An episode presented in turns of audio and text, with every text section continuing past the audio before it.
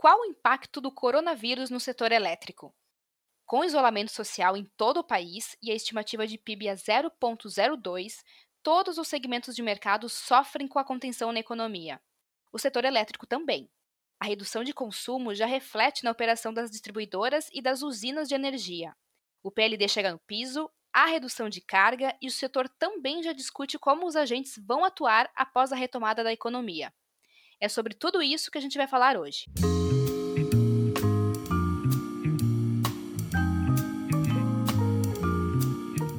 Olá, bem-vindas e bem-vindos ao Way2Cast, conteúdo para transformar a sua relação com a energia.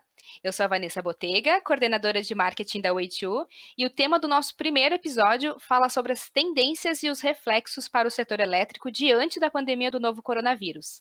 Quem me acompanha neste episódio são os nossos especialistas.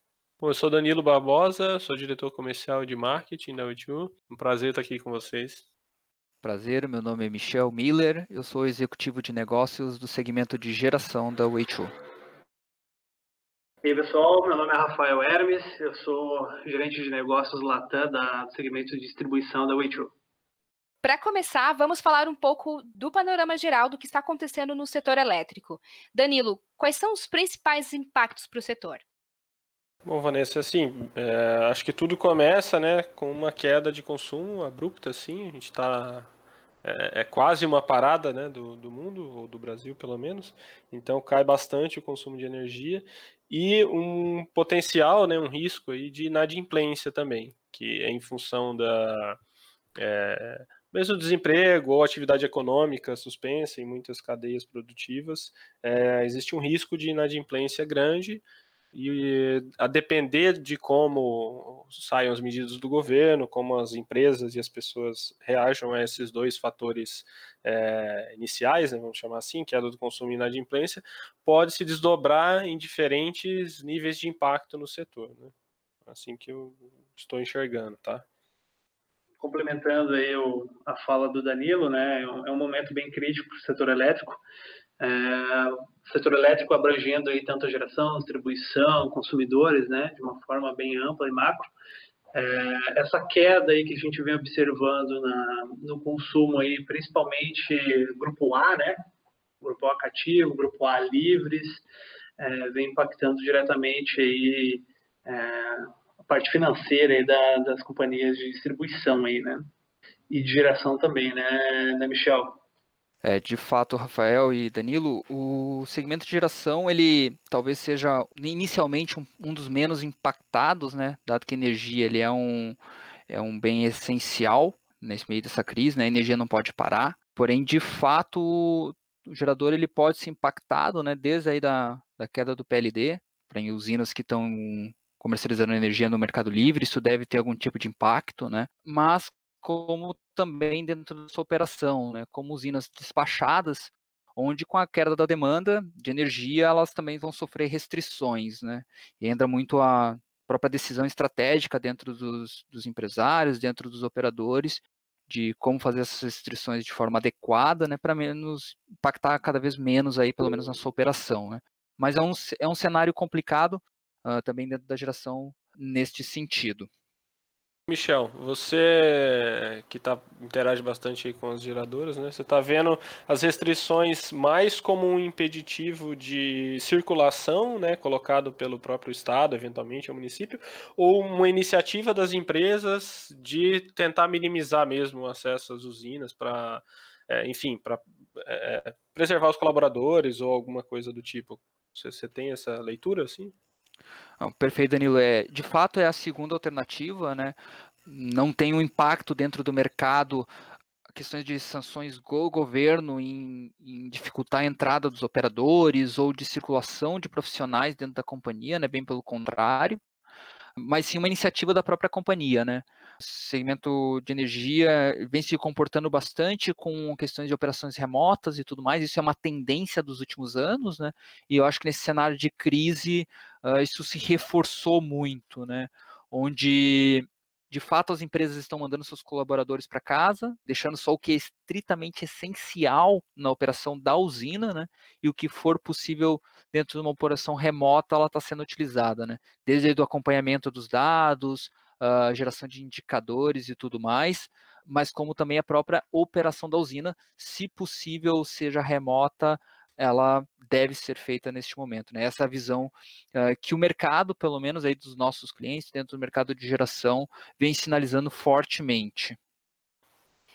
Rafael, a operação das distribuidoras, ela também segue nesse caminho, não é? Sim, Vanessa. É, de igual maneira, na, que vem acontecendo com, a, com, os geradores aí, né? As distribuidoras, elas optaram aí pelo, pelo trabalho remoto, principalmente das áreas é, administrativas, né? A área de operação em si, ela não sofreu baixa, até porque a operação do sistema é essencial, né? Ela é um tido como um serviço essencial, então o pessoal vem trabalhando aí a, a todo vapor, pelo que a gente vem acompanhando, tá? Uh, e bacana que eles vêm obedecendo aí as normativas de segurança, utilizando os EPIs, tudo mais, é, não é, dentro do próprio veículo ali não estão por completos muito próximos, né? Então até diversificando em vários veículos aí para se proteger, que é legal, né? E, e pegando o gancho ali também dessa parte de de trabalho remoto, né? É, a distribuidora aí com essa com essa resolução da ANEL aí, dessa questão aí do, dos 90 dias para é, permitindo que o cliente possa ficar inadimplente até 90 dias para depois poder executar o corte, né? Ela para tentar facilitar aí o trabalho dessa operação, né? Que são operações leituristas aí para fazer o, a leitura de campo, ela disponibilizou aí, né? Para os clientes do residencial e dos clientes cativos de uma forma geral, né? Tanto o grupo B quanto o grupo A, baixa tensão e alta tensão, é, que eles possam fazer isso a autoleitura, né? Assim como já é permitido para aquele consumidor de área rural, né, ao qual a operação de mandar uma equipe de campo para fazer uma leitura, às vezes de um ponto, depois essa equipe tem que andar quilômetros até um outro, uma outra unidade consumidora e trazer, essa flexibilização de autoleitura, ela também abrange agora a gente que é consumidor de baixa atenção aí, né? Então, é, de uma certa forma, agora a gente pode fazer uma autoleitura e fornecer esses dados para a distribuidora. Eu, o que eu tenho percebido é que essa operacionalização de autoleitura não foi muito divulgada tá, pelas distribuidoras. É, talvez falta um pouco de, de informação até da própria distribuidora com seus clientes, para que a gente consiga pegar esse link e executar ele de fato, tá? Mas isso já é uma normativa e já está liberado. É, o, o, Rafael, acho que é a autoleitura, né? E também a questão da fatura digital ali, né? De não ter obrigatoriedade de entregar realmente a fatura impressa, né? Da distribuidora conseguir optar por esse, por esse meio. Eu vejo bem, no vi a matéria a primeira vez ali, notícia, né? Bem como uma oportunidade, assim, para as distribuidoras. Não sei se, ou quais, né? Estão aproveitando mais, assim, mas pelas dificuldades que a gente já observou no passado, assim, me parece até uma oportunidade, né? Para dar um exemplo, assim, aqui né, Santa Catarina, o pessoal utiliza muito o sistema Lies, né, da leitura local, assim, já imprime na hora mesmo a fatura, né? Então, o próprio leiturista faz a entrega da fatura física, né? Então, se você, a gente já fez no estado aqui alguns pilotos de telemedição tal. Você consegue fazer a leitura remota, mas não adianta nada você fazer uma leitura remota sem precisar ir a campo, se você ainda tiver que ir lá e levar a fatura física. Né? Então, é, são duas coisas que andam juntas, né? Você conseguir ter opções para não fazer a leitura assim como opções de leitura remota, e você não precisar levar a, é, é, a fatura até lá. Então, acho que é, nessa crise tem várias coisas, né? Todo mundo está falando de comportamentos e, é, enfim, mudanças que podem ficar depois, né? Acabar sendo absorvidas ali na, no nosso dia a dia, né? Desde o trabalho remoto mesmo, né? Se acostumar com algumas das, das características desse tipo de trabalho, coisas que tendem a ficar para sempre, né, serem incorporadas no, no, comportamento. Acho que também é, também tem, no caso do setor elétrico, talvez até oportunidades mesmo, né, de mudar para modelos melhores ali, de repente o, o diminui o número de entregas de fatura física necessárias, a, autoleitura tem N opções, né? Os condomínios verticais sempre tiveram, colocaram alguma dificuldade é, de acesso, né? Com o tempo vem ficando um pouquinho mais difícil, às vezes tem portaria eletrônica, tudo isso. Então, você conseguir colocar realmente, né? Aproveitar, entre aspas, assim, o momento para colocar essa essa forma de, de operar diferente, né, pode ser algo que até fica para depois, né, algo positivo, assim, cria um precedente. É o que o mercado vem, vem falando, né? Depois dessa crise nunca mais seremos os mesmos, né? Com certeza, eu acredito que isso cria um precedente bem legal para as distribuidoras, porque hoje a gente vem falando também de smart cities, né, alimentação, e realmente, né, hoje ainda, pela resolução, você tem que receber a sua fatura em casa, né? E, e hoje, com essa abertura aí da, da fatura digital, é, com certeza os, os, canais digitais, as distribuidoras, eles precisam aí, em algumas, né, é, tomar, tomar um corpo melhor, eu diria, né, para poder absorver isso, mas com certeza isso daí vai ser um, um, grande salto de operação da própria distribuidora, né? Ela conseguir ser mais eficiente nessa questão de, de emissão de fatura, né? Quem nunca recebeu essa fatura muito próximo do dia de vencimento em casa, né?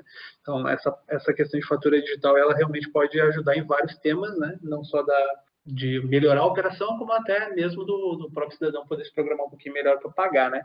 O que eu vi também é que o governo, junto com as distribuidoras, estão incentivando o pessoal a pegar a sua fatura ali, né? E, e colocar ela para débito automático, né? Então, isso facilita bastante também para a distribuidora, porque por mais que ela não tenha ali um canal já montado direitinho para enviar essa fatura de forma física, né, para o consumidor, ela gerando lá e faturando, isso já cai em débito em conta e posterior o cliente ele pode receber a fatura ou buscar ali do seu login de acesso é, dentro do próprio site distribuidor ali, onde se envia a segunda via, né, para poder até validar se aquele consumo ele está aderente ou não do que foi debitado na sua conta, né? Então vem um incentivo aí já é, para o pessoal fazer esse movimento também, né? Legal, Rafael. Eu acho que isso, como tu bem colocou, né, vai existir, a gente está tendo uma, uma separação, né, dois momentos antes e pós essa crise, né? Acho que vão vir boas boas práticas aí para o mercado como um todo, né? Dentro da geração não está sendo diferente, né? Acho que a geração como um todo já tinha uma política muito forte na questão de operação remota das usinas, de tecnologia dentro das suas usinas, mas agora com nesse momento onde a gente está com essas políticas de afastamento, de tirar as pessoas de dentro da usina, tirar a pessoa de dentro do escritório para suas casas, né? Surge demandas, está surgindo o desafio de como essa operação continuar rodando da melhor forma possível, né? Como acompanhar esses indicadores, como como que o, que o acionista, como que o diretor ele sabe se o empreendimento está performando da melhor forma, né? Então, tecnologias estão vindo uh, cada vez mais fortes nesse sentido, né, de trazer esse poder para a mão do, do empreendedor, esse poder para a mão do diretor em conseguir fazer esse acompanhamento dos dados, né? assim como na, acho que vai trazer como um bom benefício para dentro da distribuidora, trazer esse poder para dentro do, do consumidor, em ter essa fatura de forma digital, em colocar, botar, em ganhar a política de fazer essa fatura ser via débito em conta, né? Acho por outro lado, na geração, a gente está tendo uma disseminação de tecnologia para o acompanhamento desses dados, para um acompanhamento mais de perto, para uma automatização dos processos, né? Sem a necessidade de interações uh, manuais, né? Como coleta de um dado em campo, manualmente, né, um paralelo aí com o leitorista, ou até mesmo ali a geração de relatórios através de um operador local dentro da usina. Né? Hoje existe sistema, existe tecnologia o suficiente para que a gente possa fazer esse acompanhamento de forma remota, de forma segura e confiável, né? com base em dados seguros e confiáveis. Né? Fora a própria segurança regulatória do mercado como um todo. Né? Acho que esse é um ponto muito importante. Né? Hoje, tu tem um operador, tu tem uma pessoa na usina que ele é responsável por cuidar dos processos, cuidar de que nada pare, né? Desde um link de comunicação até um gerador, né? Uh, então, tu ter sistemas que garantam que essas coisas vão funcionar sem interação humana é algo que vai trazer aí um bom uma boa prática para o segmento como um todo, né? Então, como que você vai garantir uh, que a CCE, por exemplo, não vai estar tá te penalizando porque teu dado não foi enviado ou porque teve uma inspeção lógica mal sucedida, né? Existe tecnologia para esse tipo de processo, né? Ou como que eu vou consumir esses dados para gerar os indicadores de forma adequada, de forma segura, né? Já existe esse tipo de tecnologia que pode abordar neste ponto, né? Perfeito, Michel. É, boa colocação, cara. Realmente, uh, o mercado já possui bastante tecnologia aí para que a gente possa automatizar é, todos esses processos aí, né? Falando aqui um pouquinho da distribuição, né? É, essa questão hoje aí que muitas distribuidoras já estão correndo atrás aí, que é, é realmente ali a, a, a, telemedição do grupo B de uma forma mais massiva, né? Hoje o grupo A ele já tem, o grupo A entende ser os grandes consumidores, né? Para quem é leigo no assunto, mas o, hoje o que já é abordado para esses grandes consumidores, a distribuidora já vem querendo implementar de uma forma mais massiva aí na, na questão da baixa tensão, né? Que são os consumidores residenciais, né? E isso realmente vai facilitar bastante aí esse acompanhamento aí e operacionalização do sistema, né? E os efeitos da queda do consumo? Qual é a consequência que vocês estão vendo hoje para o setor? Como é que ele vai refletir no setor? Então, Vanessa, a gente, é, em primeiro lugar, está tentando identificar o tamanho dessa queda, né? No curto prazo, sim, mês de abril, a gente pode estar falando de uma queda de próxima a 10%. Estimativa no ano é, da CCE é que seja perto de, de 1% negativo, né? Ou seja, como ela está mais alta agora, seria uma, uma previsão de, de retomada aí, né? Pelo menos no segundo semestre. Pode ter várias consequências, né? A primeira delas é, é uma sobra de energia mesmo. Então a gente teve aí os leilões, né, que estavam previstos de geração e transmissão do ano sendo postergados, né, justamente por essa insegurança, né, em relação a quando que o, o consumo volta. É, isso significa que a gente tem energia potencialmente de sobra, né? Em função das plantas geradoras já existentes, né? E energia barata, energia que vem das hidrelétricas de água, né? Não, não de fontes mais caras.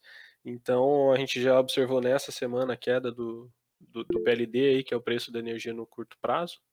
É, no, no, na semana passada ainda estava acima do mínimo em alguns supermercados, em dois supermercados. Nesse agora já está em todos os, os, supermercados do Brasil, né? Em todos os todo o Brasil no, no, seu valor mínimo, né? Isso pode ter vários desdobramentos, tá? Desde queda na, na, na receita de geradoras, por exemplo, que operem vendendo energia só no Mercado Livre, né? até uma preocupação com, com as questões contratuais mesmo, né? Eventualmente algumas empresas podem, nesse momento, tentar se descontratar, né? Tem contratos pagando um pouco mais caro na energia. Se essa queda for é, sustentada, significa um preço mais barato por um bom tempo. Então, pode ter é, um risco aí de algumas empresas quererem sair dos seus contratos atuais. A gente já viu algumas falando em, em, em força maior, tal, enfim, para conseguir descontratar e eventualmente contratar valores menores, né? Michel, é, esse era um ponto que eu queria trazer para a nossa conversa. Como hoje as, as, usinas elas estão se readaptando a esse cenário? Já existe uma possibilidade de re, renegociação de contratos por conta dessa energia que vai sobrar, ou que já está sobrando, é, e como elas estão se adaptando no mercado livre?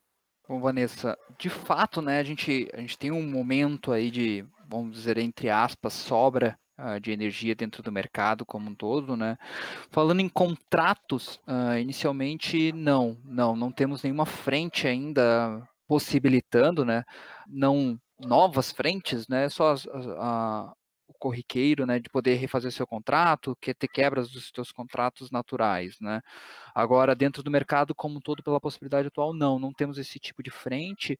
Agora, de fato, a, a questão de você ter esse, esse excesso de geração, né, regra aí de, oferta e demanda, né? Você tem excesso de energia, você tem uma geradora com uma capacidade X que não está, não tem necessidade de entregar tudo aquilo uh, que é que ela poderia estar gerando. Né? Isso certamente está impactando no seu caixa, né? está impactando na sua operação durante o mês como um todo, né? A própria previsibilidade financeira do ativo ela acaba sendo sendo impactada com isso, né?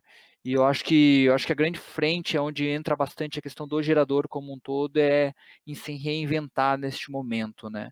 É aproveitar talvez um momento para reestruturação, para rever seus contratos, para planejar algo aí para sua operação, né? Porém, ainda dentro desse ponto como um todo, né, a gente tem contratos de longo prazo, né?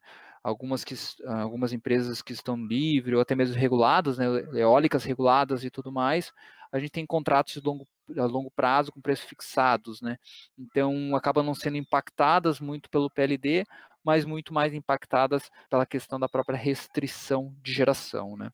Apesar de em eólicas a gente ter uh, menos este problema de redução, temos problemas, mas são menores, né? Uh, já na hídrica a gente tem alguns problemas maiores de restrição, uh, até pela questão de poder armazenar, né? Armazenar o seu reservatório para gerar uh, no momento de baixa de ventos ou onde a gente tem algum outro tipo de problema, né? Uh, mas de fato essa, essa, esse ponto ele acaba sendo muito mais operacional do que uma mudança de fato na questão contratual mesmo, tá, Vanessa? A gente, é, Michel, eu me lembro em 2014, né, que estava também no momento de possível sobra de energia, né, por um período.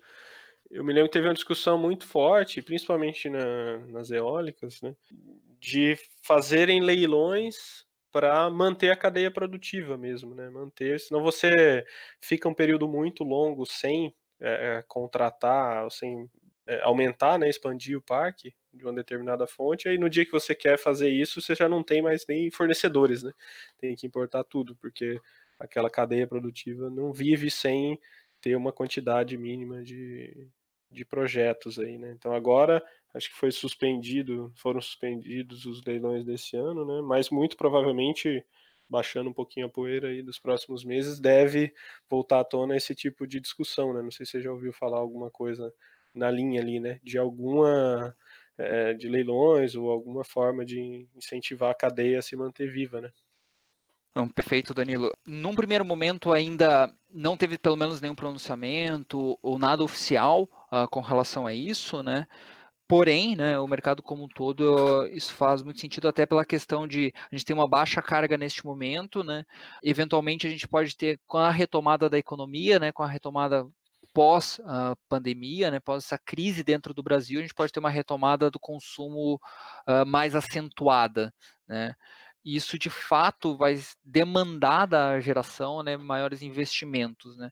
E talvez a gente tem que estar preparado para isso, né? Hoje a gente tem dimensionado a geração para atendimento da nossa carga neste momento, né? Mas se a gente tiver um excedente, isso pode sim vir impactar, né? Com relação a leilões futuros, de fato, com certeza a gente deve ter, nesse primeiro momento a gente tem essa essa baixa, né, essa, esse cancelamento dos leilões, mas é algo que deve estar sendo planejado já em abrir essas questões de leilões futuros, né? Até porque a construção da própria usina demora, né? Então a gente deve ter leilões mesmo de, de compra de energia, já deixar isso preparado, né? Esses leilões de compra, prevendo essa retomada da economia, essa retomada da carga acentuada, né? Para a gente não ter nenhum tipo de tanto de problemas operacionais, né? Como essas próprias questões uh, econômicas, vamos dizer, das próprias companhias, incentivar né, o mercado a não, não parar né, como um todo. É, Michel, eu queria entrar aí corroborando com a tua, com a tua fala, cara, que eu estava fazendo aqui um estudo, né, e tem alguns dados aí emitidos pela própria CCE, né, onde ela tá, ela pegou as novas previsões aí de, de, crescimento do PIB dos próximos anos, né, 2020 a gente vai ficar zerado, né, até então, né, visão de março, né, e com crescimento de 2,3 em 2021, 2,8 em 22, e assim segue até 2024, né. Então, para esse ano a gente vai ter uma queda aí próximo de 1%, assim como o Danilo já comentou ali na fala dele, mas para o ano que vem, a própria CCL está com esse estudo aí de projeção de consumo aumentando em 4,2%, né? seguindo a tendência do PIB. Então, PIB voltando aí ao estágio de 2,3% de crescimento é, Brasil, né? esse consumo ele tende a aumentar 4,2% aí.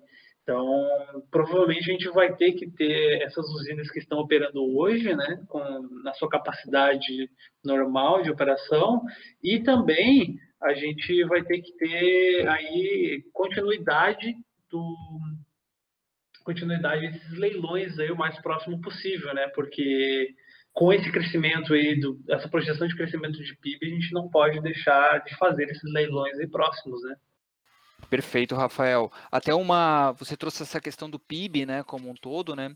O PIB ele é utilizado ainda na questão dos leilões como um todo, porque é através do PIB que a gente consegue fazer a projeção aí de energia para os próximos, próximos anos, né? Normalmente a, a geração, né, ela acompanha o crescimento do PIB, né? Então, de fato, 2020 a gente já tinha uma perspectiva de PIB, onde a geração ela se comporta, né, ela se preparou para essa projeção pode ser que não aconteça, né? As previsões mostram que a gente não deve ter esse crescimento esperado em 2020. Então, entre aspas, né, podemos dizer que essa energia ela ela está pronta para ser consumida, né? Ela, ela, está disponível, porém não vai ser usufruída pelo momento que a gente está, né?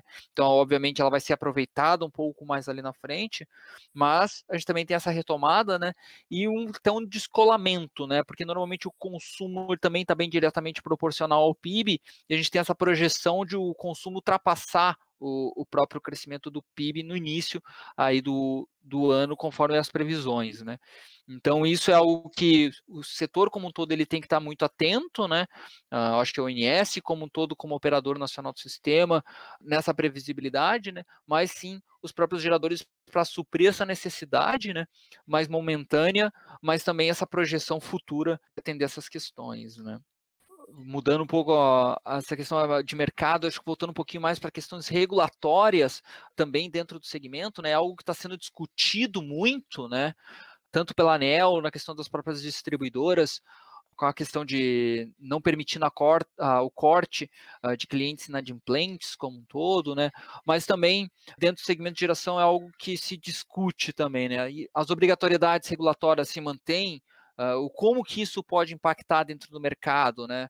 Uma vez que a tendência é que eu tenho menos pessoas em campo, como que eu garanto que essas coisas vão estar funcionando normalmente, né? Posso trazer aqui um exemplo, né, que acho que já vem sendo discutida pelo menos duas semanas, a própria EPE, a empresa de pesquisa energética, né? Nos parques vencedores de leilão, você tem a obrigatoriedade de fazer o envio dos dados das medições anemométricas, né?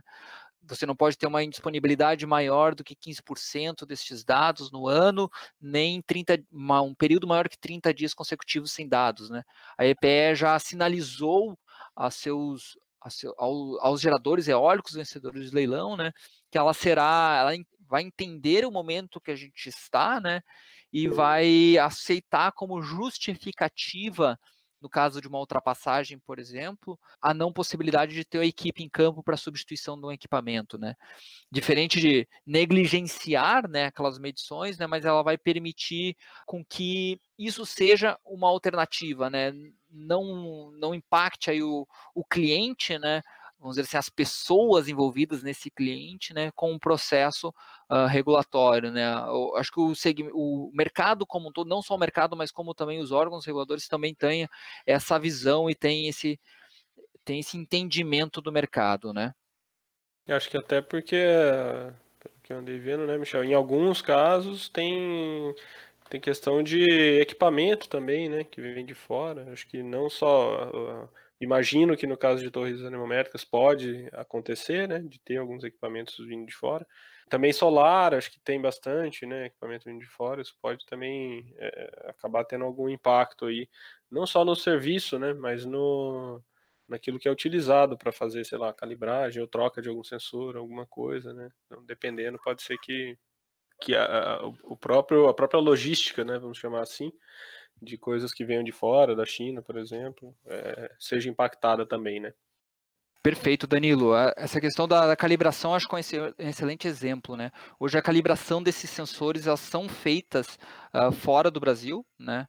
Uh, e não tenha dúvidas que está sendo impactado neste momento. Né? Não tem como calibrar um sensor fora, sendo que está todo o mercado parado uh, como um todo, né? Fora a própria importação desses equipamentos, grande parte deles não, não possui produção nacional, né? São empresas de fora que são homologadas. Então, de certa forma, isso mostra uma certa fragilidade do mercado nacional como um todo e não atender essas necessidades, né? Mas também o momento que a gente está, onde eu não consigo atender este ponto, uma vez que eu estou com minhas fronteiras fechadas, né, ou, ou, com dificuldade uh, entrada desse tipo de, de produto externo, né? Mas isso com certeza, certamente também está impactando eu acho que vale comentar isso, impactando a própria construção dos empreendimentos, né? Hoje você tem eólicas em construção, você tem complexos solares em construção, você tem hidrelétricas em construção, que dependem de equipamentos importados, né? Que possivelmente estão presos em portos ou presos no seu país de origem, né? Muito por conta da crise do momento que a gente está, né? Então, isso impacta o mercado como um todo, não só falando em geração de energia, né? Mas das próprias empresas uh, do segmento como um todo, né? Onde isso vai ter uma, acho que vai ter que ter uma leitura do próprio do próprio mercado, né? Se a gente tratar aqui, por exemplo, de, de complexos eólicos, vencedores de leilão, onde tem um prazo para entrar em operação, porém eu estou com meus aerogeradores presos fora no seu país de origem, eu não consigo com que eles cheguem no meu país para fazer a construção do empreendimento e atender os prazos. Né? Então isso tudo é muito novo para a gente neste momento. Né? Eu acho que o mercado como um todo é um momento de aprendizado e isso ainda vai ser talvez discutido. Eu acho que vai vir à tona aí no momento de vir esse tipo de discussão do mercado como um todo e como que a gente pode atender essas necessidades com um bom senso, né? A gente falou sobre desafios, sobre os reflexos que o mercado já está sentindo hoje. Mas se vocês pudessem é, trazer, a gente conversou muito ao longo desse podcast sobre possibilidades para que o, o mercado, para que distribuição, para que geração pudesse se atentar no momento de hoje sobre o que fazer é, diante desse contexto, vocês resumiriam de que forma, em um ponto? Então, Vanessa, é, essa é a pergunta aí que o, que o setor aí é, tem que realmente é, tomar uma, uma, ação, né? É, acho que a questão toda aí é ter visibilidade do seu processo como um todo, né? É, de que forma, né? Então, hoje o mercado ele já possui, é, ele já possui ferramentas aí excelentes nacionais, né? Uma delas é a da Itu, né? É a plataforma integrada de medição a qual a distribuidora ela consegue fazer aí um monitoramento de ponta a ponta, né? É, desde a da sua da sua carga injetada até a entrega para os seus consumidores, né? Seja ele média tensão, baixa tensão, né? Então, o, o controle dessa dessa energia que entra e, e que e que sai, né? Aplicando aí um balanço energético é, para que ela consiga de fato, né? Mensurar o que, que nesse meio do caminho é a perda técnica e é a perda não técnica, né? Para que ela possa realmente ter esses dados aí bem apurados e poder fazer um levantamento para que, quando ela for calcular a inadimplência dela, possível inadimplência dela, né, nesse, nesse determinado período de 90 dias aí, ela consiga estratificar de uma forma mais assertiva é, o, o qual realmente é a perda dela, né? Então, basicamente, eu diria que para a distribuidora é o controle dos dados, né? É a aplicação de tecnologia, tanto é, nas subestações como nas cabeceiras de alimentador, que algumas distribuidoras ainda do, do segmento não têm ainda, então é feita às vezes uma média, então esse controle mais pontual, é, essa, esse balanço energético mais BT, para que ele possa realmente validar as informações de de perda técnica e não técnica. Eu acredito que a distribuidora caminhando para essa para essa aplicação de tecnologia aí, ela com certeza ela tende a mitigar muito a perda dela, tá? Legal, Rafael. Acho que paralelo com a própria distribuidora, sim, a geração também. Eu acho que o, a dica de ouro, vamos dizer assim, é a aplicação de tecnologia, né? Uh, é isso que vai trazer eficiência operacional no seu dia a dia, é isso que vai trazer os dados para tomada de decisão mais rápidos, mais eficientes, mais seguras. Né? A gente está no momento de repensar os nossos custos, repensar nossas nossos processos, como que a gente pode otimizar, como que a gente pode deixar eles mais rápidos, mais eficientes, como que a gente pode se preparar para o mercado como um todo, né? E a gente tem tecnologia para isso, né? Uh, a gente tem tecnologia para que o, o diretor, que o líder do parque consiga tomar uma decisão assertiva sobre como que ele deve gerar, quando que ele deve gerar, uh, no momento de restrição de geração, qual parque que ele deve restringir, se ele tiver essa possibilidade, obviamente, né?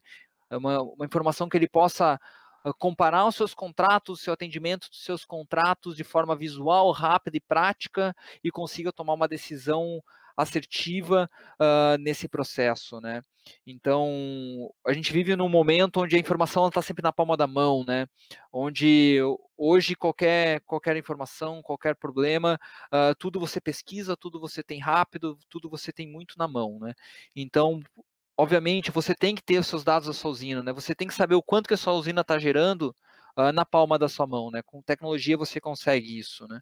Uh, o quanto que está o atendimento do teu contrato, se você está tendo penalidade por ultrapassagem de demanda, se você não está não está tendo uh, dashboards que possam trazer esse tipo de visualização, né? Eu acho que isso acho que isso é um dos principais pontos eu acho que é neste, neste ponto, acho que é onde a gente consegue ganhar mais eficiência, onde a gente consegue trazer mais performance para nosso por esse ativo, né? Uh, a gente consegue ser mais eficiente uh, com o quadro de funcionários que a gente tem, com a equipe que a gente tem e com os processos uh, que a gente possui dentro das usinas como um todo, né? Eu acho que em resumo é a aplicação de tecnologia para acompanhamento desses dados, né? Acompanhamento de dados é, de geração, dados de performance, é algo que pode ajudar muito o segmento de geração como um todo, independente da fonte de geração e do momento onde a gente está, né? Sendo ele biomassa, hídrico, eólico ou solar, né? A tecnologia está para ir para ajudar os empreendimentos como um todo. Eu vejo também assim a ponta mais do, do consumo, né, do consumidor. Também acredito que no momento em que os dados, monitoramento também fica bem importante, até por essa questão da, das mudanças no comportamento de consumo, né? Então, tanto para entender como é que como é que o próprio consumo está mudando, quanto para avaliar os contratos de demanda, enquadramento tarifário, né? Não, além do preço para quem é no Mercado Livre, né? Essas, essas características de contrato podem mudar também, né? E não dá para você mudar um mês, voltar no outro, você precisa realmente fazer uma análise um pouco mais completa, né? Então acho que para o consumidor também é bem, bem importante, né?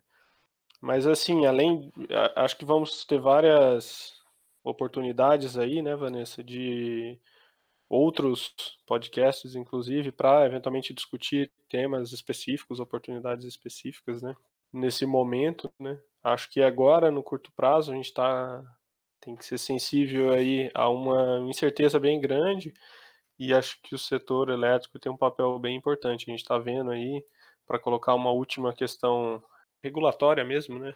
Até, é, a gente está vendo o pessoal querendo usar a tarifa social, né? E, e isentar realmente o pagamento de uma parte dos, dos brasileiros aí, né, dos consumidores, mais de baixa renda principalmente, o pessoal está procurando é, ver da onde pode ser retirado recursos para fazer esse tipo de movimento. O setor elétrico é bem, é bem central, assim, né, para a população, é um serviço básico.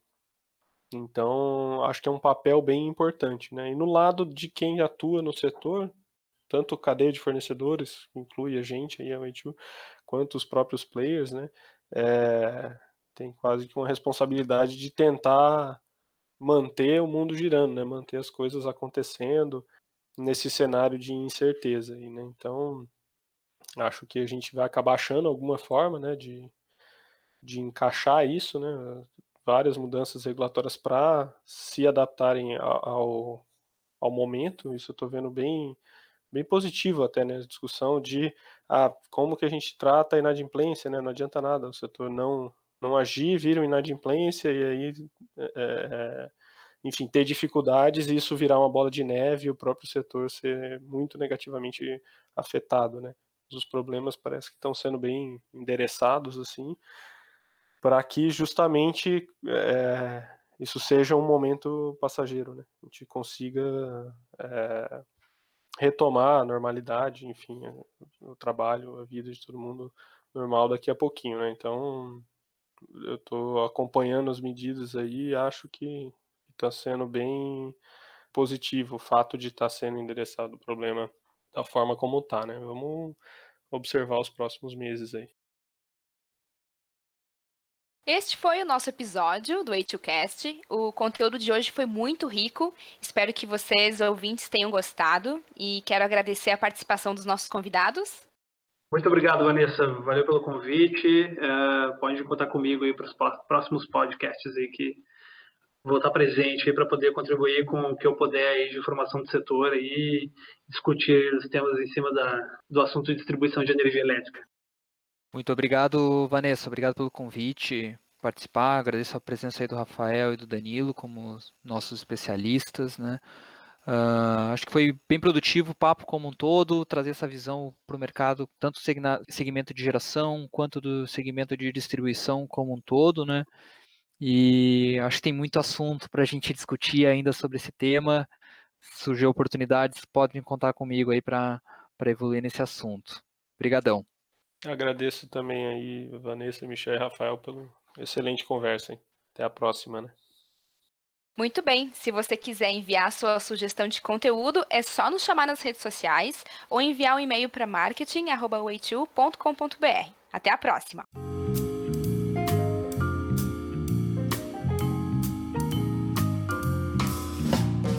Way2Cast, conteúdo para transformar a sua relação com energia, é uma iniciativa da Way2 Technology, uma empresa de tecnologia e serviços de medição e gestão de energia. Esse podcast tem a produção de Lana Dandara e Vanessa Botega. Para mais conteúdo sobre o setor elétrico, acesse o nosso blog e as nossas mídias sociais.